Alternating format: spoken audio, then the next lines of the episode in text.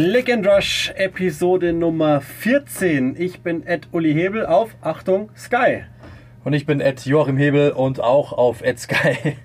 Ich glaube, wir müssen euch was erklären. Wir sind äh, mitten in der Saison gewechselt. Sowas gibt es auch mal, obwohl das Fenster nicht auf war. Entsprechende Ablösezahlungen haben es möglich gemacht. Nein, im Ernst. Ähm, wir sind froh und dankbar, dass wir jetzt unter dem Sky-Banner unseren Podcast veröffentlichen dürfen. Und äh, ich glaube, wir müssen mal ganz kurz aus Transparenzgründen erklären, warum dem so ist, wie das Ganze zustande gekommen ist. Vorneweg aber für Hörerinnen und Hörer verändert sich gar nichts, weil Sky den Original-Podcast gerne so haben wollte, wie wir ihn immer machen. Und genauso machen wir es einfach, weil wir können ja gar nicht anders. Genau, also der Name bleibt gleich, ähm, der Verbreitungsweg, wir sind einfach nur umgezogen, das heißt, es müsste eigentlich auch da gleich bleiben, also ihr müsstet euch den Podcast genauso ziehen können. Ähm, dementsprechend, äh, ich glaube, die Supporter haben ja schon eine Mail bekommen, dass es eben so sein wird. Ähm, wir haben ein Angebot bekommen. Einfach, ähm, Sky ist irgendwann auf uns zugekommen, hat gesagt, dass sie den Podcast eben gut finden, dass sie ihn gerne hätten, dass sie Podcasts ausbauen wollen, ähm, dass sie eben dort den Premier League Podcast natürlich ganz gut finden, weil er zum Produkt passt, ist ja klar, als Premier League Sender. Ähm, dann haben wir ein Angebot bekommen, dann haben wir so ein bisschen hin und her gesprochen, wie könnte das aussehen, wann, wo, wie, ähm, wollen wir gleich bleiben, wollen wir nicht gleich bleiben, sollen vielleicht andere Inhalte rein. Ähm, und das fanden wir wirklich gut, dass Stargeist, der ist genauso gut, ähm, wie er eben ja, war und dass wir eben genau das machen dürfen, was wir immer gemacht haben, nämlich äh, uns an den Themen so entlanghangeln, wie wir das gut finden und nicht einfach sagen, hey, ähm, jetzt müssen wir mal zum fünften Mal über den sprechen oder zum fünften Mal über den Deutschen sprechen oder ähm, sowas in die Richtung, sondern wir dürfen es genau so lassen, wie es jetzt ist. Haben dann ein Angebot bekommen, haben uns getroffen mit, mit sehr coolen Gesprächen ähm, und haben dann, glaube ich, ein Produkt gefunden, das eigentlich gleich bleibt. Eben nur, das ändert sich auf dem Bild, quasi steht Sky Podcast ähm, und die ein oder andere ein Bindung wird mit Sicherheit mehr werden. Wir haben ja heute schon dann auch dieses, also heute ist Aufnahmezeitpunkt. Wir sind jetzt äh, Montag 23.28 Uhr, das heißt nach dem Monday Night Game, das äh, Uli und ich ja kommentiert haben, für die, die es nicht mitbekommen haben, ähm, bei Sky, ähm, Arsenal gegen Everton oder Everton gegen Arsenal. Und ähm, genau nach diesem Spiel zeichnen wir jetzt auf, bleiben einfach zusammen und ähm, ja, genau, es hat sich eigentlich nicht viel verändert und morgen dann quasi das gleiche nur ähm, mit dem Sky Deckmantel. Es gibt eine Landingpage, also eine, eine Seite auf der Sky.de Seite, die dann auch dazu führen wird, äh, um vielleicht Infos zu bekommen oder wie auch immer. Ansonsten, ich glaube, sehr übersichtlich, was die Veränderungen des Podcasts betrifft. Da gibt es jetzt ehrlich gesagt nicht so viel. Ja, ganz genau. Die Kanäle bleiben alle offen. Also die sozialen Netzwerkkanäle äh, könnt ihr uns ganz normal wie gehabt anschreiben. Die, der E-Mail-Account bleibt erstmal offen. Äh, wir werden auch mit ziemlicher Sicherheit fortführen, nur halt dann äh, für eine größere Öffnung sozusagen, dass wir in den Länderspielpausen Fragen-Podcasts anbieten. Ähm, und wir sind grundsätzlich auch nach wie vor offen. Und Sky ist es dankbarerweise auch. Was jetzt so Veränderungen des neuen Podcasts betrifft. Also sprich, wenn ihr Formatideen hättet, gerade zum Beispiel in den Länderspielpausen, ich glaube ansonsten äh, diktieren uns die Themen das eh allermeistens, dann könnt ihr das gerne uns mitteilen. Der E-Mail-Account, wie gesagt, bleibt eben auch offen. Äh, Patreon werden wir jetzt dann, ich glaube, das ist nur fair gegenüber den äh, bisher äh, supportenden äh, Menschen da draußen, den werden wir aber zumachen. Das ist, glaube ich, auch völlig, völlig klar, dass dem so ist. Ähm, und das ist eigentlich auch schon soweit das, was wir jetzt hier als Neuerungen zu verkünden haben, weil das müssen wir gar nicht künstlich in die Länge ziehen. Es gibt schlicht und ergreifend gar nichts Neues, sondern wir machen einfach ganz genauso weiter. Und äh, das heißt, wir gucken natürlich auch zurück auf den 15. Spieltag, der jetzt Geschichte ist. Und es gibt natürlich wie immer ein paar Themen, die etwas größer diskutiert werden müssen. Und ich weiß nicht, ob das gut ist oder schlecht ist, aber jedenfalls hängt das Thema, das gerade in England ein großes war und ist, weil es auch wieder eine personelle Neuerung gegeben hat, zufälligerweise mit unserem Kommentar am Montagabend zusammen. Der FC Everton nämlich ist einen Director of Football ärmer, also das mal Minimum. Und dann gab es ja noch dieses Spiel gegen Arsenal, äh, dessen Ausgang äußerst richtungsweisend war letztlich ist jetzt gewonnen worden. Das ist schon mal als kleiner Spoiler vorneweg, deswegen müssen wir da jetzt nicht äh, Rafa Benitez äh, quasi einen Abgesang widmen, sondern äh, können jetzt erstmal nur in Anführungszeichen über die Entwicklungen sprechen. Aber, und das ist ja auch ganz interessant, am Sonntagabend ist das bekannt geworden, dass Marcel Brands, der seit 2018 Director of Football war, unter anderem, kommen wir gleich später noch drauf, nicht mehr Director of Football ist bei Everton. Sie nennen das strategische Aufarbeitung der Fußballstrukturen. Ähm, ich, also es ist ein bisschen seltsam einzuordnen, was das jetzt bedeutet, sozusagen dieser Abgang von Marcel Brands, aber in jedem Fall wird klarer und klarer, dass bei Everton gar nichts mehr klar ist. Ja, also das ist halt irgendwie das Komische, weil ähm, also ich weiß es ist ehrlich gesagt nicht. Also ähm, Ancelotti war da und er war eigentlich der starke Mann. Jetzt ist äh, Benitez da und ähm, darf eigentlich oder wirkt irgendwie ein bisschen verloren, wirkt so irgendwie aufgerieben. Ähm, Brands war der starke Mann eigentlich, sollte es eigentlich sein. Äh, und irgendwie werde ich aus diesem Club nicht schlau. Ähm, der Club hat, das muss man klar sagen, ähm, du hast es im Spiel angesprochen, Uli, ähm, 600 Millionen Euro ausgegeben in den letzten, glaube sechs Jahren, wenn mich alles täuscht fünf Jahren, pardon, waren kurz davor, eben die Financial Fairplay Regeln zu brechen. Es hieß, sie wollen näher an der Tabellenspitze sein als eben äh, quasi dort im, im, Mittel, also im Mittelfeld.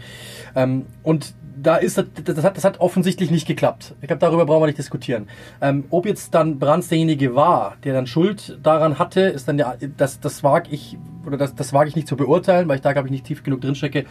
Fakt ist, sie haben ihr Ziel nicht erreicht. Und ich glaube einfach, dass Mushiri, der Besitzer, einfach ähm, sich momentan nicht genug entlohnt fühlt für das, was er da investiert hat und dafür quasi irgendwo ähm, jemanden gesucht hat, dem er die Schuld zuschieben kann. Ancelotti ist nicht mehr da und jetzt muss irgendwie gehandelt werden und das war dann halt die Geschichte und dann, dann weiß man ja auch, wie es im Fußball ist. Brands wird sich diesen ähm, Schuh nicht angezogen haben, wird gesagt haben, hey Leute, was soll das? Ich bin nicht alleine schuld. Und dann wird es irgendwann dazu gekommen sein, dass man eben gesagt hat, okay, dann, dann bitte weg oder wie auch immer. Man, der beim PSW Eindhoven zuvor war und eigentlich dort sehr, sehr groß gelobt worden ist für seine äh, Transferpolitik und auch für sein Auge. Ähm, und den sie unbedingt wollten, den Europa gejagt hat eigentlich halb. Und jetzt plötzlich ist er derjenige, der jetzt nicht mehr gut sein soll wenn man wirklich nur von draußen drauf blickt, die Entscheidungen, die er getroffen hat oder die Transfers, die getätigt worden sind, die waren nicht, die waren nicht äh, gut genug, muss man klar und deutlich sagen. Äh, Frage ist natürlich dann immer, wer wollte wen und weshalb und warum? Weil ich meine, zum Beispiel, ja, Richarlison Megatransfer, den wollte mit Sicherheit Markus Silva noch. Ja, natürlich mit, Einst mit Sicherheit ähm, äh, da auch Brands dabei, brauchen wir auch nicht reden, aber ähm, das war mit Sicherheit Markus Silbermann. Und Ancelotti hat Alan gewollt, hat James Rodriguez gewollt. Das war absolut klar. Ähm, Ducouré war mit Sicherheit noch von zuvor, aber den zu holen ist auch ein Silbertyp, aber den wollte Silber schon. Das, glaube ich, macht auch noch irgendwie Sinn. Aber alle diese Transfers, wenn man sie die einzeln betrachtet ansieht, die sind irgendwie äh, Trainer gefärbt. Und jetzt zu sagen, Brands ist derjenige, der gehen muss. Ähm, in so einer Situation, äh, ich, ich weiß es nicht genau, wo man eigentlich, also in Deutschland wäre der Trainer geflogen.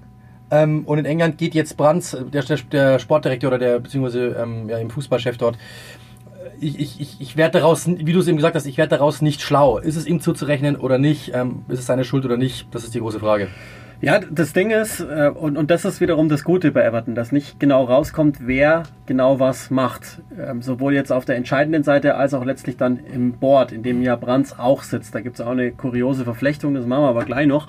Ähm, ich habe mir das mal rausgeschrieben, also so 2018 ist er da, kam ja wirklich auch aus der Golden Boy. Also da haben wir, wie du es auch gesagt hast, alle gedacht, okay, wenn wir dem jetzt alles geben, der hat Alkmaar entworfen, der hat PSW entworfen, dann wird alles gut in Everton. Und ähm, unter seiner Ägide von diesen 560 Millionen Pfund, wohlgemerkt, an Ausgaben äh, sind rund 300 äh, gemacht worden. Niemand weiß aber so ganz genau, äh, war das überhaupt seine Aufgabe, Spieler zu identifizieren? Das wäre ja gemeinhin das, was wir verstehen würden, unter anderem unter Director Football. Aber Academy, ehrlicherweise, ist jetzt auch kein, da ist jetzt auch niemand durchgebrochen, Anthony Gordon mal beiseite, aber der fällt ja auch nicht mehr so richtig in seinen Entwicklungsraum, weil man sagen könnte, okay, ja klar, also da sehen wir jetzt auf jeden Fall absolute ähm, Zugeständnisse, die man ihm machen muss.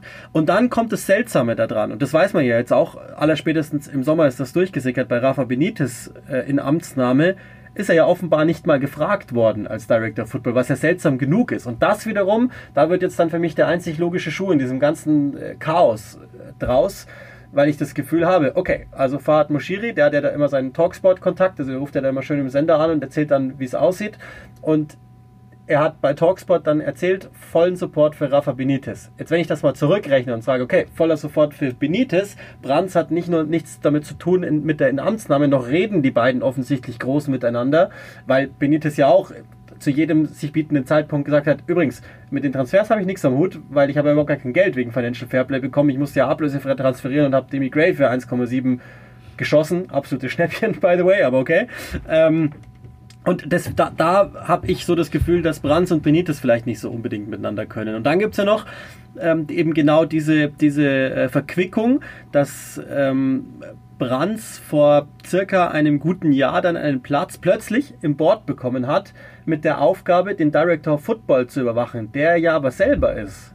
Also wie schwachsinnig kann denn eine Aufstellung in einem Board sein? Und ich habe das etwas suffisant während des Spiels gesagt, aber ich finde, der Vergleich passt. Das ist der HSV der Premier League, weil die mit viel Geld, aber ohne Plan Dinge anstellen, von denen du erstmal denkst, auf den allerersten Blick, ja, okay. Auf den zweiten Blick merkst du, was zum Teufel. Und auf den dritten Blick denkst du, alle äh, allen wird, wird das Können ausgesaugt, die da arbeiten. Also selbst Rafa Benitez, der ja, das ist ja ein Masterplaner. Und es sieht so aus, als könnte der dieser Mannschaft überhaupt gar keine Richtung geben. Und jetzt muss man der, der Ehre halber dazu sagen, da haben sich einige Manager jetzt an diesem Team die Zähne ausgebissen. Und Markus Silber hat uns im Podcast auch mal fallen lassen, dass der Charakter durchaus des Teams in Frage zu stellen ist oder des Kaders, sagen wir es mal so. Und das muss man schon auch nochmal dazu sagen. Es hat ja auch einen Grund, warum äh, alleine unter Fahrt Moschiri fünf Manager in fünf Jahren da waren. Aber ich weiß halt jetzt nicht, Brands ja oder nein. Und, und jetzt, jetzt lösen sie es ja wohl erstmal intern. David Harrison übernimmt mit, mit Greta Steinson, der Head of Recruitment, der ja den noch viel schlechteren Job gemacht hat, demnach. Sodass ich nicht ganz klug draus werde. Also Brands hat, hat jetzt zwar eine Abschiedsrede gegeben, er sagt auch nichts und ansonsten hat er auch nie viel gesprochen. Und ich habe irgendwie das Gefühl, dass Fahad Moshiri jetzt seinen Ja-Sager hat in Bill Kentright, der ja wieder zurück durfte in Sport und sehr einflussreich ist und vernetzt ist und eher so die, die Good Old British Managers haben wollte. Und vielleicht passt Benitez da auf irgendeine Weise rein. Aber ähm, es bleibt, finde ich, wahnsinnig konfus. Und das, was ja dann noch dazu kommt, ist, dass, dass natürlich der, der berühmte Fisch eh schon riecht, immer vom Kopf her. Aber auf dem Platz ist Everton auch erbarmungswürdig mies mitunter. Jetzt haben sie gegen Arsenal erstmals nach, nach acht Spielen ohne Sieg wieder gewonnen, aber das ist ja ehrlicherweise kein Team, das danach aussieht, als würden sie auch nur in die Nähe der Big Six kommen. Also nicht mal, also, das, also was die Payroll betrifft, ja, aber rein sportlich gesehen ist es ein Team, das glücklich sein darf, wenn sie am Ende auf 14 landen. Ja, genau, das ist das Ding. Also, ich meine, so viele Trainer, ja. Ronald Kuman haben wir gesagt, dann haben eben, ja, Answorth, Allardyce, okay, die sind alle so halb rauszurechnen, aber Marco Silva, dann natürlich Ancelotti, Benitez, das sind die, jetzt mal die Trainer.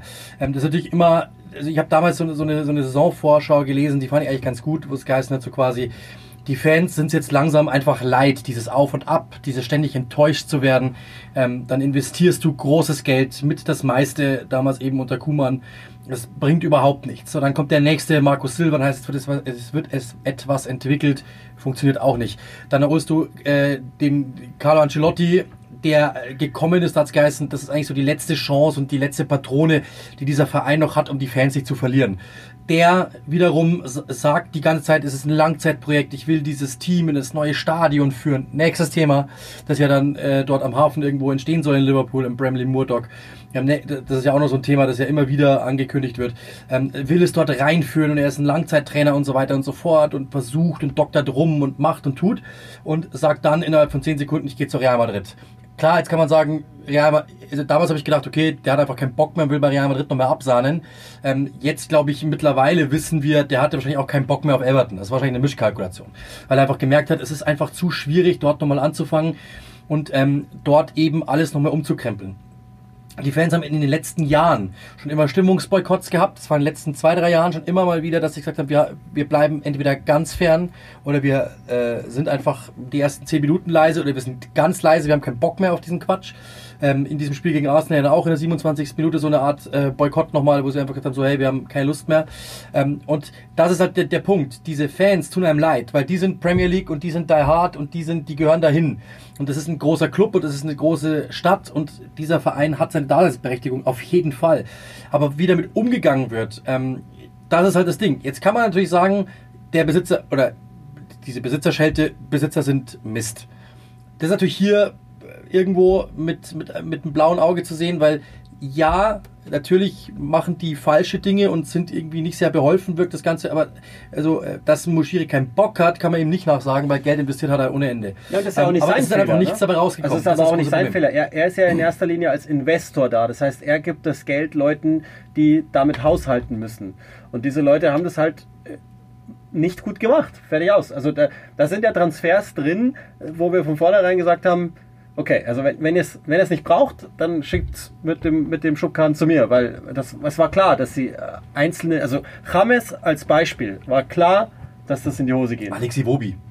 Ja, Iwobi auch natürlich 40 viel, Millionen viel Euro. Geld. Also für 40 Millionen Euro finde ich dir 70 bessere. Ich. Und dann gab's und dann gab's ja Phasen und das muss man ihnen ja schon auch lassen. Also in diesen ganzen verschiedenen Absichten haben, haben sie ja alles so transfertechnisch gegen die Wand geworfen. Da sind auch gute Leute drin gewesen. Alan ist schon okay, Ducouré ist schon okay, Ben Godfrey sieht gut aus. Ja, das, das passt ja auch und das sind auch altersstrukturell Typen, wo man sagt, also, in Gottes Namen. Aber dann gibt's halt auch auf der anderen Seite die, die ganz, ganz vielen, die sie ja zum Teil jetzt auch losgeworden sind. Also Bolasi ist endlich weg. Also Wahnsinn, dass der auf der, auf der Liste immer noch stand. Cenk Toschun kriegt immer noch Geld. Für was auch immer. Also da, da muss man auch immer sich jedes Transferfenster, wenn man den Kader dann einmal durchblickt, sich denken, ach, der ist echt immer noch bei Everton. Und dann gibt's noch ähm, ein paar andere, die natürlich wahnsinnig viel Geld kriegen oder überhaupt gar keine Leistung mehr bringen. Und das ist ja vielleicht auch irgendwie normal. Also fünf Manager in fünf Jahren ist ja logisch, dass die unterschiedliche Dinge machen möchten mit diesem Kader und unterschiedliche äh, Schwächen vielleicht auch äh, identifiziert haben für sich und die dann loswerden müssen. Deswegen hat man ja einen Director of Football, der dann irgendwann mal sagt, nee, machen wir jetzt aber nicht. Also das ist ja schön, dass du Markus Silber bist, aber nein, du, wir holen jetzt nicht oder ich will jetzt, hat wer die Wobi geholt? Ich glaube Ancelotti. Ist, ist ja wurscht, aber jedenfalls ähm, möchte ich jetzt, also muss man ihm da nicht unbedingt in die Schuhe schieben, aber was halt dabei bleibt und, und man muss sich halt auch mal überlegen, von wo Everton herkommt. Die galten ja ganz lange als der People's Club und die DNA war es ja, mit einem Manager 140 Jahre durch die Premier League zu laufen, auch wenn man dann quasi in einer Dekade nur zweimal europäisch spielt, obwohl die Ambition vielleicht schon da war, mit David Moyes beispielsweise. Und da war ja Bill Kendrick auch durchaus beteiligt daran. Also der ist ja alte Schule, der müsste das eigentlich auch verstehen, aber irgendwie haben die angefangen ähm, mit Moshiri, dass die unbedingt anschließen wollten. Und das klappt aber nicht und dann geben sie sich auch überhaupt gar keine Zeit. Und man muss auch ehrlich sagen, man kann auch jeden Trainerwechsel für sich durchaus verifizieren. Also, dass Roberto Martinez am Ende nichts mehr war, okay, da, da sind auch die Hosen runtergezogen worden gegen das damals stärker werdende Liverpool. Äh, auch schon ganz normal, dass die in, in, im äh, Derby dann auf, auf die Mütze bekommen. Und ähm, bei Markus Silva hatte man schon auch das Gefühl, na, das passt nicht mehr. Und bei Ancelotti, das haben wir ja auch mehrfach besprochen, hatte ich nie das Gefühl, dass es überhaupt jemals passt. Das Einzige, was der geschafft hat, ist eben nicht im Derby unterzugehen. Aber ehrlicherweise haben die großes Glück gehabt, dass da lange keine Fans äh, zu, zugelassen worden sind. Und äh, wie du es gesagt hast, das war ja dem auch nach dem Liverpool-Spiel, ist ja ganz, ganz laut und oft Sack the Board gerufen worden. Also ich glaube, die Anhängerinnen und Anhänger haben zumindest ein gutes Gespür dafür, wo es liegen könnte. Also nicht, dass das Team nicht will, das glaube ich, kann man denen nicht zwingend absprechen, sondern vielleicht können die echt auch einfach nicht. Der Kader ist einfach nicht gut ja, nicht strukturiert genug zusammengestellt. Deshalb, das, du hast halt einfach ein paar Lücken drin. Das ist, glaube ich, eher, das ist das Problem. Ja, du hast keine Elite-Flügelstürmer. Ähm, du hast ähm, dann jetzt mit Gray und mit Townsend zwei geholt, die zumindest Flügelstürmer sind. Aber das ist ja zum Beispiel auch schon zeigen. Benitez sagte, wir mussten Flügelspieler holen, weil wir keine hatten. Und dann, dann, dann hast du aber in dem Zeitpunkt kein Geld, weil du es zuvor rausgeschmissen hast und holst dann irgendwelche, die auf der Resterampe sind. Fair enough, dass du die bekommen hast, okay. Also das ist ja eh dann verhältnismäßig okay. Aber das kann nicht, nicht die Lösung sein. Brauchen wir gar nicht darüber diskutieren. Und das ist halt eben das ganz große Problem. Also die Situation, man überlegt, man überlegt sich mal, du gibst in den, du willst, das ist die Aussage, die da steht. Du sagst, du willst dort oben rankommen und du willst Titel gewinnen. Und dann gibst du in sechs Jahren 600 Millionen Euro aus. Und du bist dem Abstieg unter Markus Silva nur knapp entronnen, weil Ancelotti dann kam. Unter, ähm, Ange äh, unter Ancelotti dann in der einen Saison ging es verhältnismäßig bergauf. Zunächst äh, der Superstart, wo alle dachten, jetzt, jetzt ist es da, jetzt, jetzt ist es da, letzte Saison. Und dann watschest du wieder nach unten und bist irgendwo wieder im Mittelfeld zu finden. Und jetzt hast, jetzt hast dieselbe Geschichte wieder, guter Start und brichst wieder komplett ein. Das war ja wirklich Kernschmelze ähm, ab Oktober. Und das ist halt genau das große Problem dieses Clubs, dass du halt einfach nicht weißt, wo du bist. Die Situation, und der Mushiri kommt mir so vor, ehrlich gesagt, ich weiß nicht, ob du dich noch erinnerst, als, das, als, wir, als wir das erste Mal Zugriff auf unser eigenes Konto hatten und da ein bisschen was drauf war. Ähm, du gehst einfach in den Laden und kaufst den ersten Quatsch, den du siehst und davon kannst du nach einem Jahr nichts mehr brauchen. So, so kommt es mir insgesamt vor, weil du hast einfach eingekauft, äh, natürlich vor sechs Jahren die Geschichte mit Kuman damals. Die sind reingegangen, haben alles gekauft, was irgendwie da war, weil plötzlich Geld da war und weil plötzlich jemand Lust hatte, Geld auszugeben und sie hatten Lust, Geld auszugeben und dann hast du einfach Sachen gekauft, die du heute teilweise noch hast im Kader, wo du aber sagst, eigentlich will die keiner mehr. Und das ist halt das ganz große Problem. Ähm, ich, habe, ich weiß damals noch, ich habe mir damals Schuhe gekauft und Pullover, die besitze ich heute nicht mehr. Ja? Also das sind so Sachen, ähm, ich glaube, so, so ist das, glaube ich, das Gefühl so ein wenig, dass ähm, damals einfach Geld ausgegeben worden ist, weil man es wollte, weil man es sollte, weil man es konnte. Und ähm, auch in den letzten Jahren ja dasselbe. Und im Endeffekt ist dabei eigentlich zu wenig rausgekommen. Und Investments wie James Rodriguez, ähm, das sind ja wirklich Totinvestments, ja, jetzt nicht irgendwie, äh, das ist ja, also als Wirtschaftler würdest du sagen, ja, das habt ihr, das habt ihr komplett in den Sand gesetzt und das sind ja mit Sicherheit mal 25 Millionen gewesen, also mal Ablöse und so weiter und so fort dann noch oben drauf. Ja, Handgeld. Also Handgeld und so weiter und so fort. Also du hast da Geld raus das, das sind Millionen, die du mal allein an diesen Spieler verloren hast. Äh, Mois kennt dasselbe. Der, dann, dann, dann funktioniert der woanders und, und schießt die halbe Liga in Frankreich zusammen und du verleihst ihn erneut, weil du damit nichts anzufangen weißt. Oder er nicht mehr will oder du ihn nicht mehr willst. Das sind dann so Sachen, wo man sich wirklich einfach fragt, was passiert da, ähm, warum macht man das und man hat dann einfach wirklich ähm, noch verhältnismäßig Glück, dass man ein paar ganz ordentliche Investments getroffen hat. Du hast einen Torhüter, der ist zumindest mal, äh, der ist zumindest mal Premier League Material mit Pickford, er ist Nationaltorhüter. Okay, du hast Godfrey, du hast mit Luca Digne, nächstes Thema übrigens, einen der besten Linksverteidiger der, der Premier League gehabt, den du jetzt aus dem Kader nimmst gegen Arsenal. Also für die, die es nicht mitbekommen haben, er war gar nicht im Kader und es wurde aus ähm, vom, vom Liverpool Echo ein Journalist hat geschrieben, dass er aus Kreisen weiß, dass ähm, keine Verletzung vorliegt, sondern es andere Gründe haben muss, also muss es was Persönliches sein. Den hast Einziger du verloren. Linksverteidiger im Kader, wohlgemerkt. Genau, nächstes Thema.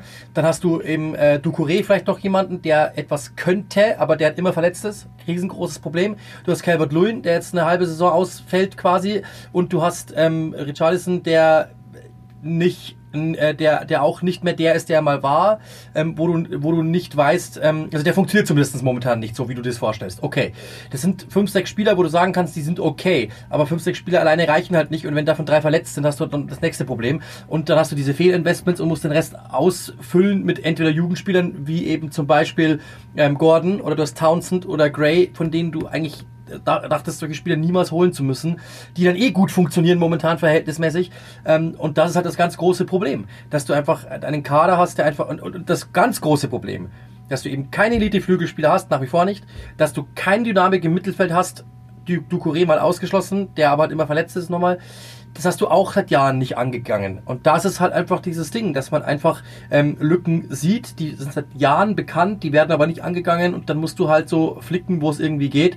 Und das funktioniert so semi. Und dann mit der, der Bordgeschichte auch noch drumherum, die wir gerade beschrieben haben, merkt man halt einfach, da liegt irgendwie alles im Argen. Und Rafa Benitez kommt da rein, einer, der eigentlich für Ordnung steht, ja, der gefühlt den Schreibtisch richten soll, der aber mit jeder Bewegung noch mehr vom Tisch schmeißt, weil er einfach gar nicht anders kann. Und das ist das große Problem. Ja, vielleicht ist er ja auch gut, dass das macht. Das sind die halt nur nicht mehr gewohnt. Also das ist ja, das, wenn er es stringent durchziehen würde, das sieht jetzt von außen ehrlicherweise auch nicht immer so aus. Und er hat sich natürlich auch gegen Liverpool einfach krass vercoacht. Da gibt es einen schönen Artikel auf Athletic, ähm, wo beschrieben wird, dass das 4 für 2 vielleicht jetzt nicht unbedingt das Richtige war gegen das derzeitige Liverpool-Team. Das ist, glaube ich, in allen Teilen auch soweit nachvollziehbar. Nur, das, das ist ja das, da, da können wir jetzt rumtun, wie wir wollen. Ob Benitez jetzt der Richtige ist oder nicht. Und die Wahl ist natürlich eh kontrovers, weil, weil der natürlich natürlich immer noch eher mit, mit dem anderen Teil Liverpools assoziiert wird. Und das war ja auch allen klar von vornherein, dass, dass dieses, äh, diese Aussage von vor 15 Jahren oder was, dass die nie ganz weggehen wird. Es sei denn, er geht jetzt straight away in die Champions League, aber das war ja irgendwie klar, dass das nicht passieren wird. Und trotzdem ist ja eigentlich egal, wie du dich entscheidest, ist ja wurscht, aber du brauchst jetzt endlich mal eine Langzeitvision. Ich glaube, das ist das Allerwichtigste. Diesen Kader, ob Geld da, also er verlangt ja auch keine Unsummen, er verlangt halt nur Summen, um, um das irgendwie besser machen zu können. Und ähm, jetzt muss man sich halt überlegen, gibt man Benitez die Zeit, dann muss man ihm wirklich die Zeit geben und die Macht auch geben, Dinge umsetzen zu dürfen. Weil dass dieser Trainer fähig ist, wissen wir alle. Und dass das nicht immer schön anzusehen ist. Ich meine, die spielen auch ähm, mit weniger Ballbesitz denn je. Die spielen ähm, mit, mit, mit äh, den hässlichen Konterfußball sozusagen mit das direkteste Team. Also sprich, äh, lange Bälle letztlich für den Abschluss und dann geht es echt auch ganz oft einfach nur vom Außenstürmer nach innen und zack drauf. Und so haben sie dann auch gegen Arsenal letztlich gewonnen. Aber, und das ist ja auch so ein Punkt, Dominik Corbett-Lewin, jo, können wir machen. Das Thema können wir aufmachen. Aber der Punkt ist ja das, der wird sich das auch nicht ewig anschauen. Und Richarlison will ja eh schon weg, offenbar. Also der hat eh schon länger keinen Bock mehr. Ähm, weder auf, auf England noch auf Everton dann im Besonderen. Und da wird es ja noch zwei, drei andere geben, die jetzt sagen, gut, für den Moment, Spielpraxis schon gut, aber Ben Godfrey macht Schritte, der wird ja irgendwann auch mal ein Angebot bekommen von einem anderen Team. Und ich glaube, um genau das zu verhindern, vielleicht muss man es auch nicht verhindern, keine Ahnung, aber um genau das zu verhindern, um irgendwann mal an seine Ziele zu kommen, wäre mein äh, Ansinnen an den Verein jetzt zu sagen, okay, dann nehmt halt den neuen Director Football, weiß man auch nicht, ob das geplant ist oder nicht, da halten sie sich auch bedeckt. Lasst mal äh, Moshiri volatil sein, aber nehmt ihm soweit es geht die Möglichkeiten weg, schnell zu schießen und installiert einen starken Manager, der Rafa Benitez sein kann aufgrund seines Sachverstands. Das ist das, was ich brauche. Und dann gehen wir mal diese ganzen Kadersachen an. Das ist ja eigentlich erst der fünfte Schritt oder so, weil wenn das Seamus Corbin immer noch Rechtsverteidiger spielen muss, ist ja, also ist ja traurig. Der wird ja auch Wochenende für Wochenende einfach äh, wirklich im wahrsten Sinne des Wortes links liegen gelassen von nee, anderen rechts. Gegenspielern. Ja, eher rechts, aber wenn jemand Ah, was weiß ich. Links vorbeigeht, ich weiß nicht. Aber jedenfalls, ähm, das ist so, der, das, das, es ist echt auch zum Teil eine Tortur, das immer Gleiche über Everton erzählen zu müssen, sehen zu müssen. Und ich weiß nicht, wie es dir geht, aber ich habe grundsätzlich ist das schon ein Verein, den ich eigentlich ganz in Ordnung finde.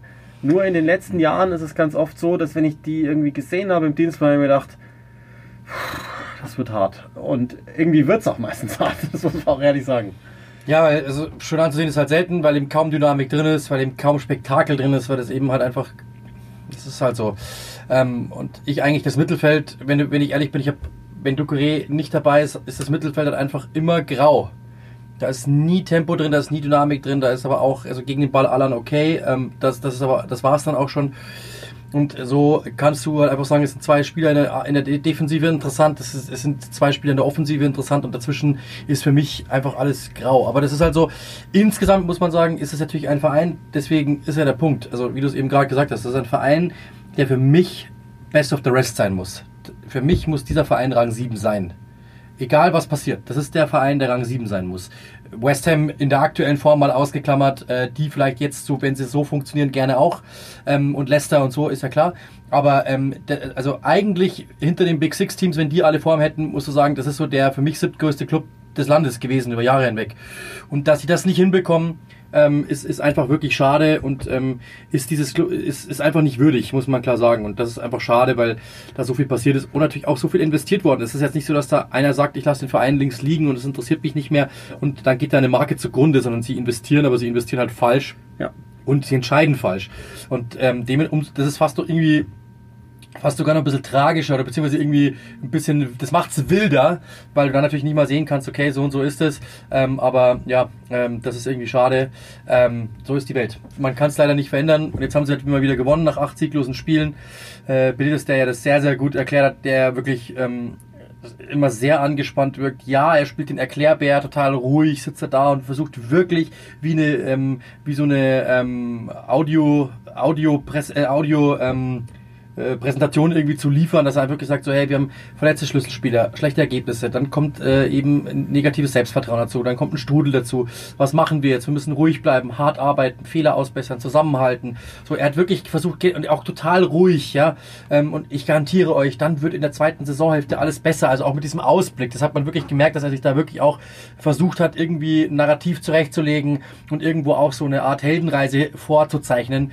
Ähm, nur ehrlich gesagt, ähm, ist halt die große Frage, nach allem, was wir beschrieben haben, wie wild es da abgeht, ob er die zweite Saisonhälfte überhaupt noch erleben wird. Weil ja, Arsenal geschlagen, ähm, aber das wird ja nicht rückschlagslos bleiben ja. bis dahin.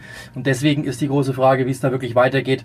Ähm, und ich kann mir schon vorstellen, dass der, äh, da, da, also das, was wir bei Norwich damals kritisiert haben, Sieg und trotzdem Entlassung, könnte ich mir da auch vorstellen. Also das, ja. das, ist, das ja. ist so wild da, dass man und, und so undurchsichtig.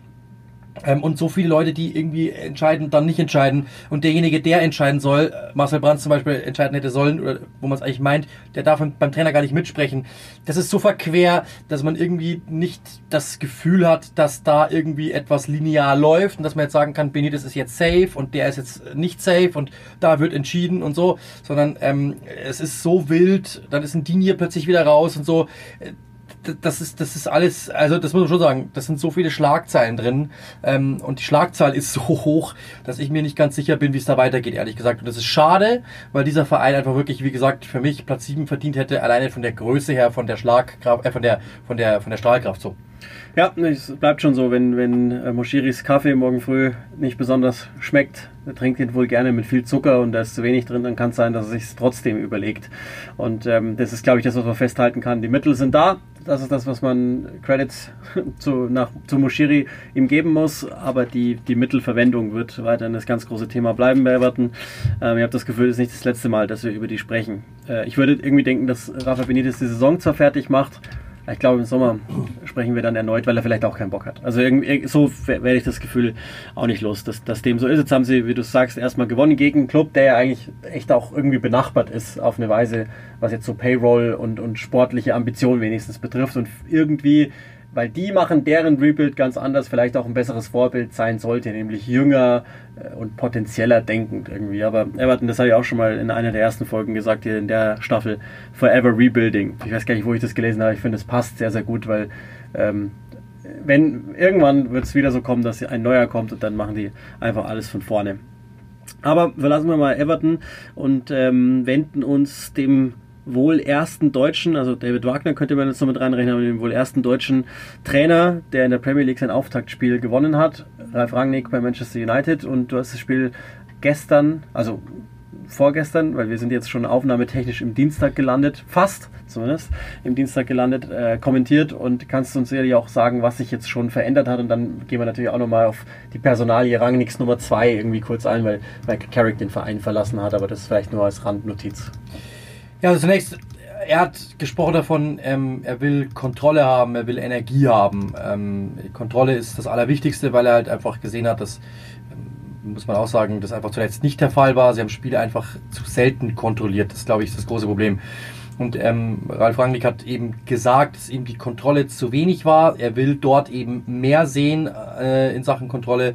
Und das, das, das war eben der Punkt, den er haben wollte. Und das muss man schon sagen, das war da. Jetzt sagen natürlich alle immer ähm, Gegenpressing und dieser ganze Spaß, der ja eigentlich äh, immer mit ihm assoziiert wird. Irgendwie, ähm, ich habe das äh, so schön gesagt, ähm, der Gegenpressing One zum Spaß halt natürlich logischerweise, um auf Klopp anzuspielen. Ähm, das hat man in der ersten Hälfte schon gesehen, dass das äh, so, dass, dass, dass, dass das irgendwie dort Einkehr findet momentan, das muss man schon sagen.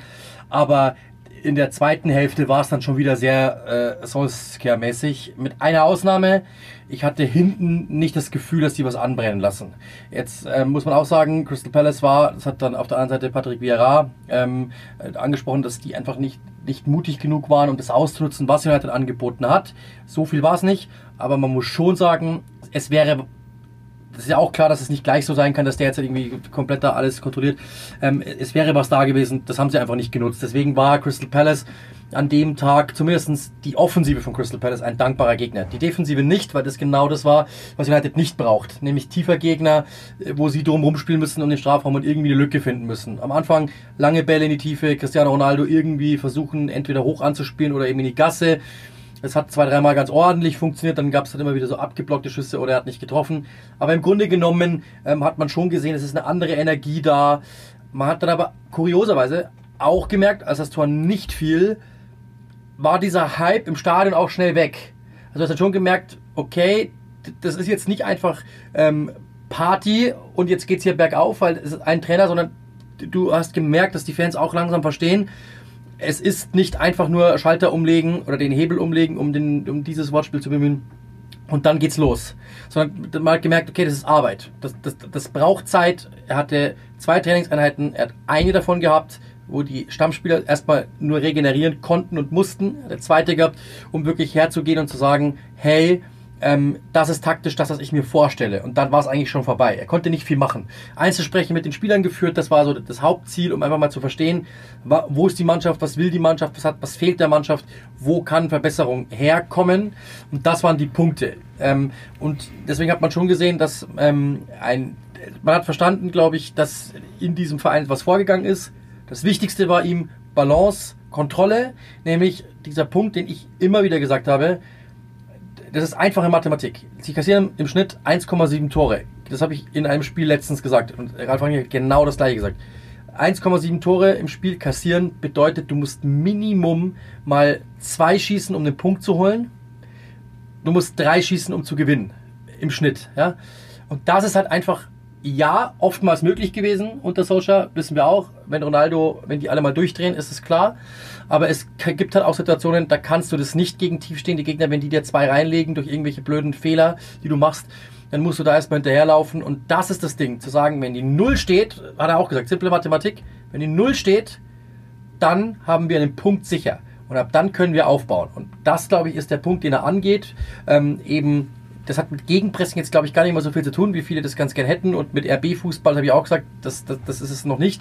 Äh, Kann es ja auch gar nicht sein. Sondern das hat eher was damit zu tun, dass er sagt, wir müssen erstmal ein solides Fundament aufbauen und dann können wir versuchen, Muster zu erarbeiten, wie wir vorne zu Toren kommen. Bei Social war es ja oftmals so, dass man schon gemerkt hat, ähm, der hat der, der hat die ganz gut bespaßt, der hat den Rasen ganz gut irgendwie bewässert, aber so richtig zurechtgestutzt und geschnitten hat er ihn nicht, weil er dazu die Werkzeuge gar nicht hatte, glaube ich. Und ich glaube, dass Rangnick beides hat. Ich habe im letzten Podcast versprochen, dass man recht schnell äh, was erkennen wird und ich bilde mir schon auch ein, dass man das erkannt hat. Ich habe das Spiel jetzt nicht in voller Gänze sehen können, ähm, weil ich parallel halt selber äh, in den Einsatz gerutscht bin sozusagen, aber ähm, man sieht schon, erstmal eine gewisse Kompaktheit, die ja gar nicht mehr da war zum Schluss bei, bei Ole Gunnar Solskjaer. Ähm, und auch die, die, die Pressing-Zonen, die Ralf Rangnick ja immer äh, auch propagiert. Vielleicht bilde ich es mir auch nur ein, aber zumindest dachte ich schon, dass man das so gesehen hat, dass sie versuchen, den Gegner auf eine Seite zu drängen, zuzugreifen und weil sie es halt kompakter machen, waren die ersten 30, 35 Minuten schon von einer gewissen Intensität auch geprägt, die sie hinten aus komplett verloren haben, ehrlicherweise. Also es mag vielleicht auch an, an Crystal Palace liegen, aber die, die war weg. Das ist eh auch sowas, wir haben ja zu Recht Solskjaer in den ersten zwei Arbeitsjahren gelobt, dass seine Teams fit waren. Und das war ein großes Problem bei United. Wo ist denn das hin? Verstehe überhaupt nicht mehr. Also, dass die teilweise wirklich einzubrechen scheinen. Mag auch nur von mentaler Seite her kommen, aber ist halt so. Und ähm, das ist das eine und zum anderen, und das ist, da ist er ja auch clever genug, dass, er, dass, er, dass er dann auch äh, die Offensive so aufgestellt hat, dass er Rashford in die Tiefe schicken kann, ihm den Platz geben kann, indem er auch ähm, Ronaldo leicht anders positioniert auf der rechten Seite, also eine gewisse Asymmetrie herstellt, um einfach Rashford zu nutzen mit seinem Tempo. Auch das ist nur sinnvoll. Jetzt kann man sagen, okay, der war jetzt auch selten gesund dabei bei, bei Solskjaer, okay. Aber ich meine, da, da, waren auch andere Pfeile theoretisch drin. Allein das Sancho-Spiel ist ja auch schon mal was, was Besonderes sozusagen. Also ähm, das sind die Dinge, die ich mir einbilde, dass, dass, dass ich die gesehen habe und ich würde fest davon ausgehen, dass die verfeinert werden und das, das ist auch schon das erste Fundament. Und das ist ja das, was ich, da biege ich jetzt einfach mal ganz kurz ein, kurz angesprochen habe. Es wird ja ähm, berichtet, ich weiß gar nicht, haben jetzt ein paar, glaube ich, gemacht, Manchester Evening News. Ähm, ich glaube, original kam es, das muss jetzt nicht immer schlecht sein, nur weil die Quelle nicht so besonders ist, ähm, von der Sun, dass äh, Ralf Rangnick gerne Gerhard Struber als Nummer zwei hätte, der im Moment ja noch bei den New York Red Bulls arbeitet. Da ist ja die Saison zu Ende. Zumindest für Red Bulls ist sie zu Ende, soweit ich äh, im, in Bilde bin. Ähm, und ich, der möchte ihn wohl als Co-Trainer haben. Struber wiederum ist ja erst von Barnsley weggegangen zu den Red Bulls ähm, und hat bei Barnsley überragende Arbeit äh, tatsächlich geleistet. Hat er dann den beinahe Aufstieg unter Valeria Ismail äh, vorbereitet, wenn ich so will, und ist natürlich auch logischerweise einer aus der RB-Schule. Ich möchte jetzt nicht immer das oben drüber äh, stulpen, diese RB-Schule, aber im weitesten Sinne äh, wisst ihr ja alle, was gemeint ist, nämlich jemand, der ähm, einer ist, der wahnsinnig fußballclever ist und natürlich eine gewisse Intensität gegen den Ball gerne mag. Und das ist Struber ohne jeden Zweifel, das muss man ja schon so sagen. Ja, was man heute so lesen konnte, ist Chris Armis, ähm, der, der wird auf jeden Fall kommen, so was man heute gelesen hat. Ähm, ein US-Amerikaner, ähm, der zwischen 2018 und 2020 als Cheftrainer bei den New York Red Bulls ähm, unter Vertrag war, deswegen kennt er ihn eben und ähm, äh, ja, deswegen kennt er den logischerweise, weil Rangnick ja Head of Sport and Development bei diesem Konzern war.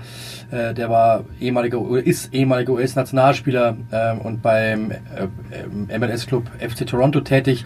Aktuell ist er eben vereinslos. Das hat man heute gelesen, glaube ich, was bei Athletic rauskam, dass der kommen wird. Hm. Das ist einer, der eben schon mal kommt.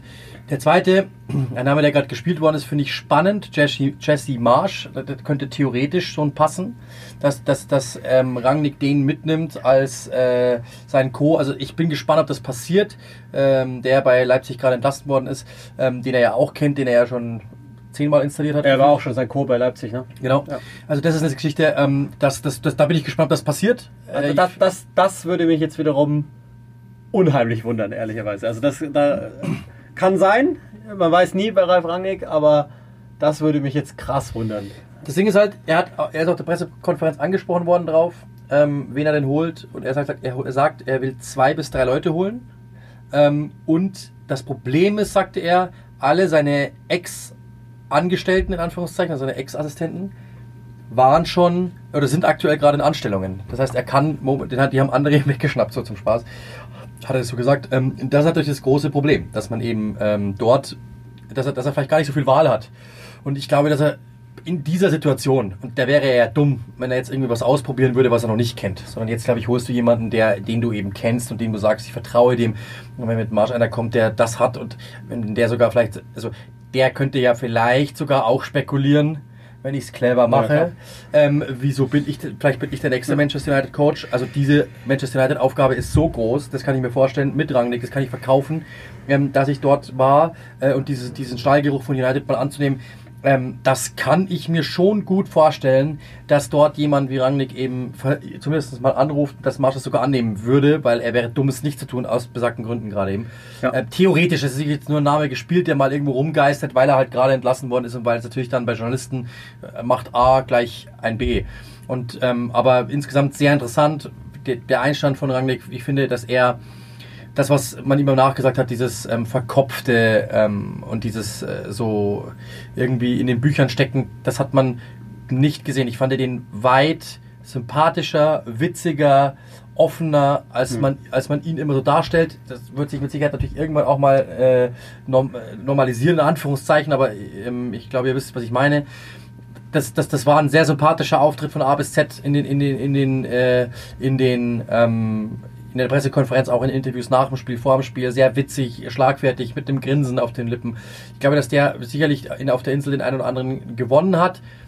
Die Kritiker sind trotzdem da, auch das haben wir schon gehört, zum Beispiel Harry Redknapp, der eben gesagt hat, ähm, jetzt habt ihr einen, äh, also, also einen, einen Interimstrainer zum Cheftrainer gemacht, dann habt ihr einen Interimstrainer geholt und der Interimstrainer des Interimstrainer ist derjenige, der eigentlich den Langfristplan übernehmen soll. Ganz schön wild. Solche Typen gibt's auch. Warum? Weil Rangnick natürlich kein typical England Guy ist. Also den, Ja. kennen, den kennen die Engländer nicht. Äh, Dann sehen sie auf seiner Vita jetzt nicht die ganz großen Titel, das muss man auch klar sagen. Das, da sind sie jetzt, also ähm, selbst bei Jürgen Klopp waren die am Anfang ja äh, skeptisch. Das ist, wäre jetzt keiner mehr. Und bei Guardiola waren die es auch nie, weil der natürlich schon was gewonnen hatte. Aber ähm, die, die, die interessieren sich nicht für die Bundesliga, die schauen die nicht und dann kennen die den auch nicht. Die haben den Namen schon mal gehört, die wissen, dass der eine Vita hat, die wissen, dass der natürlich für ein paar Dinge steht.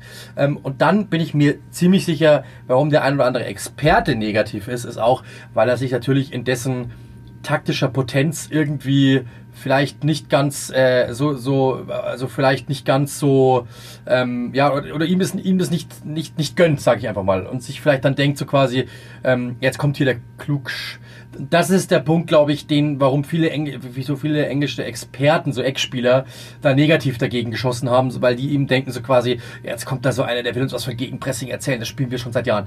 So hat man das Gefühl, dass sich da ein paar beschnitten fühlen in ihrer Männlichkeit, in Anführungszeichen. Ähm, und deswegen ist Ralf Rangnick äh, bei manchen kritisiert worden.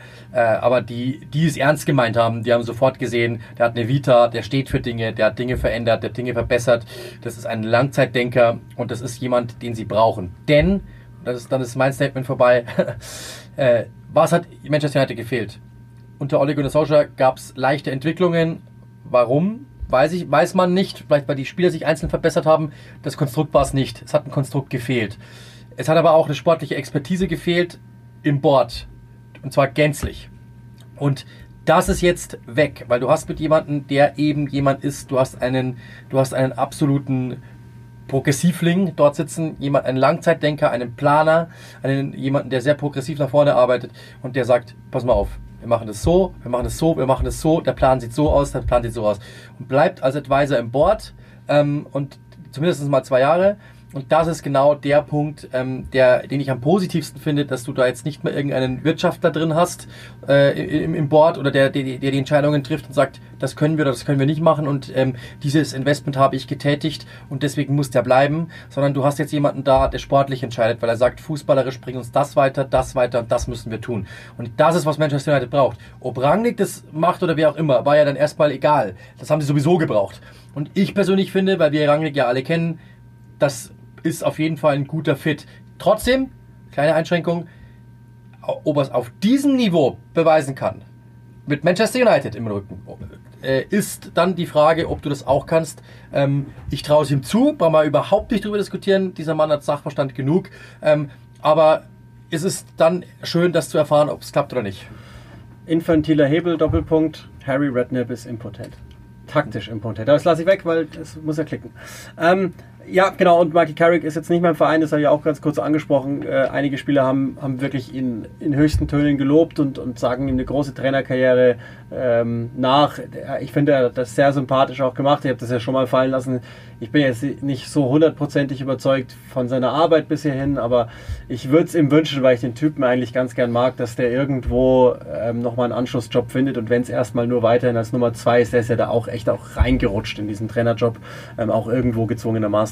Wäre schon cool, wenn, wenn wir den nochmal irgendwo sehen würden. So, eigentlich wäre ja Newcastle irgendwann einmal der Fit, da, da kommt er ja her, da mag er ja auch hin und das ist ja seine zweite ganz, ganz große Liebe.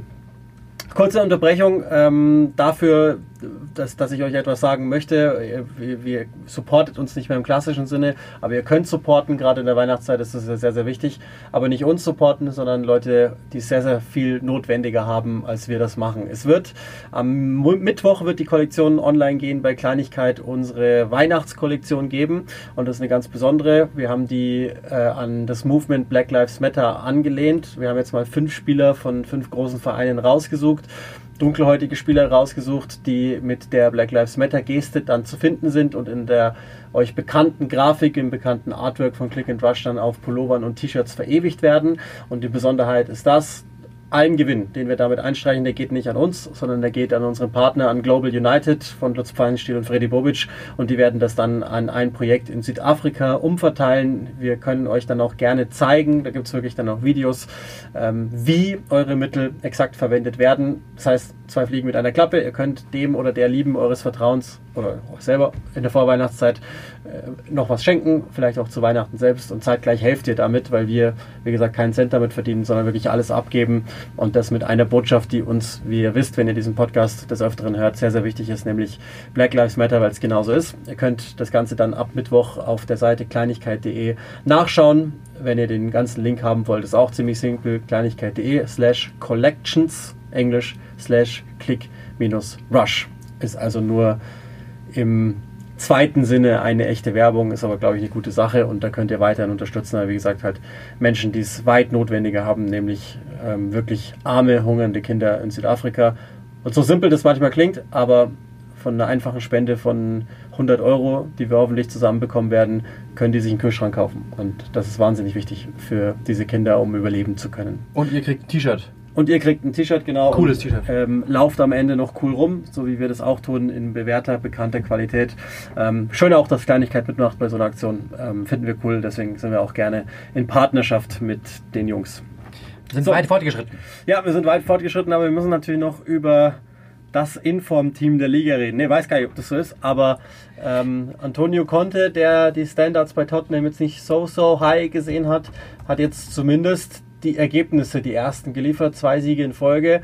Auch da muss man sich natürlich fragen, wie nachhaltig ist das alles? Oder meistens fragen dann ja immer Journalisten clevererweise, wie viel Prozent konnte ist schon in Tottenham? Das darfst du jetzt beantworten. Ja, also ähm, er konnte sie verbessern. Äh, ich habe letztens schon so ein, so ein Wortspiel eingebaut, aber das war wirklich zu dem Zeitpunkt ähm, nicht gewollt. Ähm, aber das, glaube ich, kam ganz gut an im Internet. Ähm, also 2-0 gewonnen gegen Brentford, ähm, also respektabel. 3-0 gewonnen gegen Norwich, auch respektabel, die Null gehalten. Und ich finde, ich habe das letztens gesagt, ähm, in einem, äh, das, was äh, Thomas Frank analysiert hat vor dem Spiel, ist, finde ich, also der Trainer von Brentford, ist, finde ich, absolut zutreffend. Ich, besser könnte ich es nicht formulieren, deswegen äh, leihe ich mir dieses Zitat. Äh, Antonio Conte bringt in einen Verein zwei Dinge. Erstens Organisation in der Defensive ist gleich Stabilität und das zweite ist seine Siegermentalität. Und ich glaube, damit ist alles erklärt, weil sie waren zu labil hinten und sie waren vorne, sind sie doch immer kein, kein, kein grandioses Offensivteam, da waren auch viele Einzelaktionen dabei, die dann absolut konsequent zu Ende gespielt worden sind, was wir in dieser Saison auch nicht oft gesehen haben. Das haben sie aber wirklich sehr auf den Punkt gebracht hin, hinbekommen. Ja, jetzt hat Lukas Mura so ein wunderschönes Tor erzielt ähm, aus der Distanz.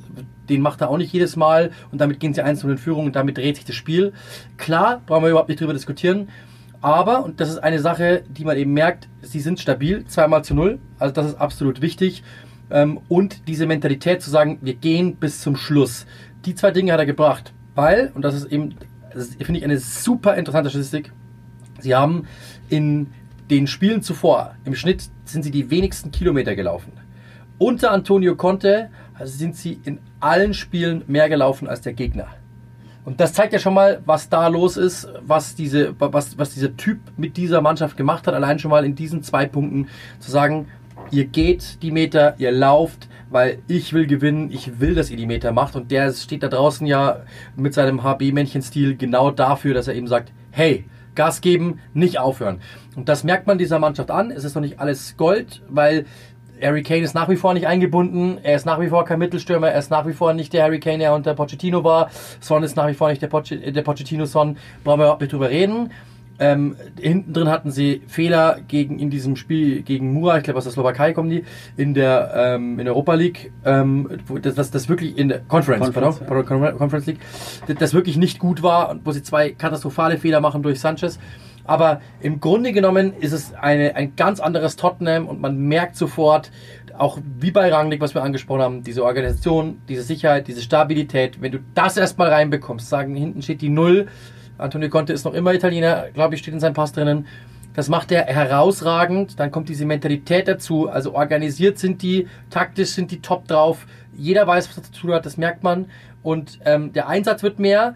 Und dann wird irgendwann das Tor vorne fallen. Ob du dann Harry Kane oder wer auch immer, ist egal. Aber wenn du hinten mal stehst und du arbeitest hart genug, ähm, dann wird der Rest kommen. Und das ist Antonio Conte. Und das hat man gemerkt. Und ähm, das muss man ihm wirklich äh, lassen. Das ist ein Elite-Trainer, das ist für Tottenham ein Sechser im Lotto. Und ich glaube, wahrscheinlich wird sich Manchester United in den hm beißen, dass er das schon angenommen hat quasi und er, er hätte vielleicht, also United wäre auch ein perfekter Fit gewesen quasi für ihn.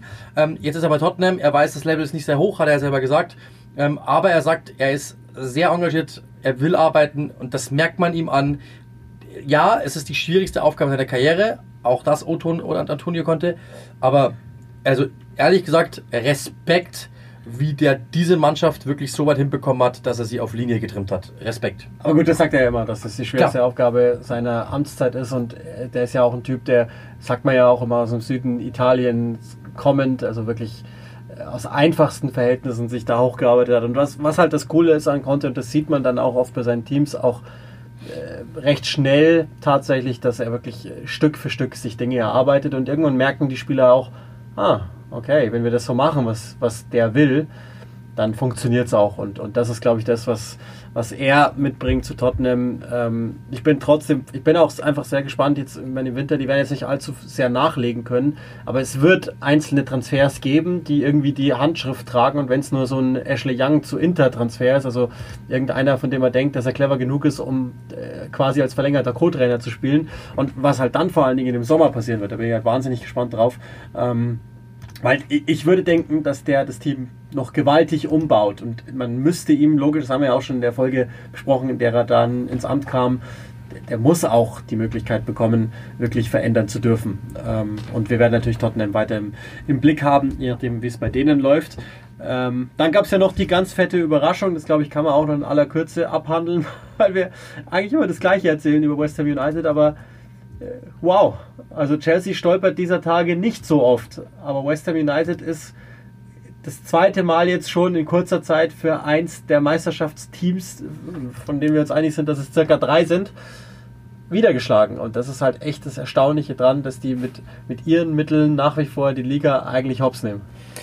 3-2 gegen Liverpool, 3-2 am Wochenende gegen Chelsea. Ähm, das ist wirklich äh, also sehr beeindruckend, wie sie das machen, vor allem drei Tore gegen Chelsea zu schießen. Ähm, das, glaube ich, ist die Kunst, weil das, das tun nicht viele Clubs auf dieser Welt. Äh, ganz andere Teams. Und deswegen, ähm, das ist wirklich sehr beeindruckend, was David da schafft. Es ist so, das ist, ich habe letztens einen schönen Satz gehört. wäre er nicht schon bei Manchester United gewesen, wäre das einer für Manchester United jetzt. Und das ist genau, ich glaube, das ist, glaube ich, gar nicht so unwitzig, weil äh, in der Ironie des Schicksals ist es das halt schon gewesen. Aber ähm, das wäre einer gewesen, da hätten sich andere wahrscheinlich jetzt darüber überlegt, den mal anzugraben. Der macht momentan einen super Job dort. Das ist einfach herausragend, was die tun. Ähm, und Chelsea zu schlagen ist wirklich bahnbrechend. Dieser Samstag, der dann insgesamt drei verschiedene äh, Tabellenführer hatte. Am Anfang eben Chelsea, dann hat Liverpool kurz übernommen, dann City wieder. Ähm, und äh, das ist schon wirklich, äh, die haben auch komplett, die, die drei Teams haben wirklich auch komplett die Plätze getauscht, komplett einmal durchgemischt. Einfach nur, weil West Ham das getan hat, was sie eben schon das zweite Mal getan haben, nämlich einfach große Teams schocken und ähm, beziehungsweise Manchester United auch besiegt. Also das ist einfach äh, wirklich herausragend, was David Moyes dort leistet mit seinem Team. Alle sagten, jetzt spielen die europäisch, jetzt brechen die ein, weil der Kader nicht recht viel größer geworden sind. Er ist, die sind ungeschlagen in der Europa League. Die haben äh, sogar nur ein Spiel unentschieden gespielt, alle anderen gewonnen. Und jetzt sind sie in der Liga auch nach wie vor dort oben mit dabei, äh, was auch keiner gedacht hätte, Rang 4 vor Tottenham, vor Manchester United, vor dem FC Arsenal. Also man muss echt sagen, Hut ab. Das ist, da, ist, da ist niemand eingebrochen, sondern die bestätigen das und machen sogar fast noch auf einem Niveau äh, ein Stückchen höher, weil sich alle noch mehr gefunden haben. So sieht es zumindest aus wir sind äh, weiterhin weit fortgeschritten in der Zeit, aber wir sind ja jetzt äh, unter einem neuen Dach. Das heißt, wir müssen mal richtig zeigen, was wir können. Deswegen würde ich die letzte Personal ja auch noch ganz kurz mit reinnehmen. Äh, logischerweise, wenn Chelsea nicht da ist, dann, dann muss jemand anderes übernommen haben. Manchester City ist vorne dran im Moment in der Premier League und Pep Guardiola hat nach dem Aston Villa-Spiel auf der Pressekonferenz angesprochen auf Bernardo Silva und dessen Formstärke. Ganz kurz mal eben den Satz gedroppt: He's the best. Und ist dann aber gefragt worden, was er meint, in einem etwas ausführlicheren Interview und hat gemeint, ja, im Moment ist es, mag andere Meinungen geben, aber im Moment ist es seiner Meinung nach der beste Spieler der Liga. Das ist jetzt natürlich ein Sport geworden, während Klopp die ganze Zeit Zala ins Rennen schickt ähm, und Tuchel sich einfach nur zurückhält. Hier und da kriegt Kanté mal ein solches Attribut, nimmt jetzt Guardiola Bernardo Silva. Aber, das muss man schon festhalten, das ist der Bernardo Silva aus 18, 19 nur fast besser. Und da hat er es schon mal gesagt. Also das heißt, das ist schon so ein wiederkehrender Punkt. Ähm, das darf ich mir auf die Fahne schreiben, weil das war, ich habe das irgendwann mal gesagt, für mich aktuell der beste Spieler der Welt, Mo Salah. Dann hat Jürgen Klopp, habe ich Jürgen Klopp gefragt, das ist um die Welt gegangen, dann die Engländer aufgenommen ähm, und so weiter und so fort. Ähm, und dann ist natürlich jetzt irgendwann dieses Spielchen draus geworden. Ähm, das ist jetzt nicht, ich weiß nicht, mein, mein, mein großer äh, Entwurf oder so, aber ähm, das hat dann halt irgendwie so angefangen und natürlich antwortet dann ein Pep Guardiola irgendwann mal mit seinem Spieler, das ist ja klar. Ähm, er ist momentan in absolut herausragender Verfassung, Bernardo Silva. Er ist momentan einer der besten Spieler der Welt. Ähm, ich würde aber Mo Salah da nicht rausrechnen. Also das sind die beiden, die momentan für mich die besten der, der, der Liga sind. Der Welt wage ich jetzt nicht, wage ich jetzt nicht zu sagen, aber für mich sind das momentan die beiden besten Spieler der Liga äh, mit Abstand. Und ähm, damit, glaube ich, können wir alles sagen. Also das ist, das ist genau das. Ich glaube, fünf Tore in den letzten fünf Spielen. Dazu auch, also wie, de, wie der das macht und so. Das ist, also da brauchen wir überhaupt nicht drüber diskutieren. Traumtor auch. Für mich sind die beiden momentan die besten Spieler der Liga. Ähm, jeder auf seine Art und Weise.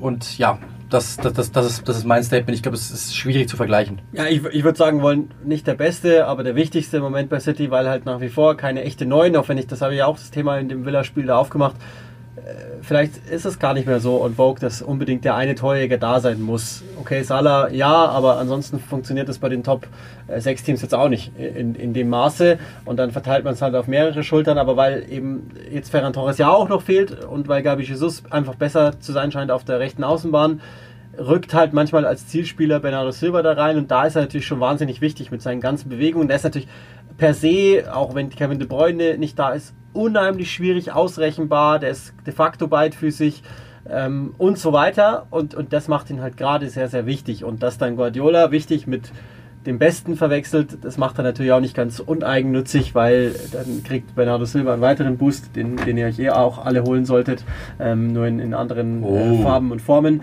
Und äh, ich glaube, also so ist es gemeint. Ich würde jetzt schon denken, dass der individuell runterbewertet jetzt nicht Bernardo Silva als besten Spieler der Welt sehen würde. Also nicht, wenn er nicht hellblau tragen würde, glaube ich. Nee, jetzt auch dann nochmal nachgefragt. Es war natürlich der Liga auf jeden Fall und so hat er an der nächsten Pressekonferenz, die ich dann äh, angehört habe, fürs nächste Spiel daneben. Und ähm, ja, er wollte da auch nicht mehr näher darauf eingehen, wurde auch gefragt, warum. Dann hat er einfach nur gesagt, schaut doch einfach das Videomaterial an, das er geliefert hat in den letzten Wochen, dann wisst ihr warum. Ähm, hat er den Punkt, das ist momentan herausragend, brauchen wir überhaupt nicht drüber diskutieren. Das ist ein, ich habe letztens gesagt, äh, ein Einhorn, diesen Spieler gibt es ja eigentlich. Der kann zentrales Mittelfeld gegen den Ball, der kann nach vorne, der kann auf den Außen, der kann im Zentrum, der kann äh, den Außenstürmer machen, der hat den Mittelstürmer schon gespielt. Ähm, der ist unfassbar beweglich, der ist, äh, hat eine Ballführung, die ist irre, der hat einen Abschluss, der ist gut, der ist ein Traumpassspieler, der ist super intelligent, also brauchen wir überhaupt nicht drüber reden. Äh, ich habe das auch schon mal gesagt, der hat 30 Millionen Euro gekostet. Der würde heute 300 kosten wahrscheinlich wenn du so einen Spieler kaufen würdest, so ein, so ein, äh, ja, so ein Einhorn. Hat nicht mal gespielt bei, bei Sejus damals bei Benfica. Das werfen die dem heute noch vor, dass er ihn nicht spannend Deswegen, also es ist, es ist, brauchen wir nicht reden. Also ähm, nur nochmal zum Klarstellen, es war natürlich scherzhaft gemeint, dass ich das jetzt irgendwie eingeführt habe, aber so ein bisschen ging es dann halt so los danach. Aber genau, dann war es das eigentlich schon von uns. Wir sind weit fortgeschritten, wir übersteigen jetzt dann gleich die Stundenmarke. Dementsprechend, ähm, ich hoffe, es hat Spaß gemacht. Ich hoffe, es hat das Spiel Spaß gemacht. Ähm, wenn ihr das wirklich cool gefunden habt, dass wir mal zu zweit kommentiert haben, gerne irgendwie Sky anschreiben. Die werden dann mit Sicherheit irgendwann mal Druck bekommen und das dann durchsetzen müssen. Uns hat Spaß gemacht. Äh, wir hoffen, euch macht der, Sport, der Podcast Spaß. Wir hoffen, ihr bleibt uns gewogen. Jetzt auch auf der Sky-Plattform, wie auch immer. Ähm, und ähm, ja, Uli, dir bleiben die letzten Worte. Ja, ich würde auch sagen, das ist einfach jetzt euer neuer Dienstag unter dem Sky-Dach. Wir sind sehr froh, dass wir unter dieses warme Dach untergekommen sind. Ansonsten, wie gesagt, ändert sich nicht viel, geht einfach alles weiter wie bisher und dann hören wir uns in einer Woche aller spätestens wieder.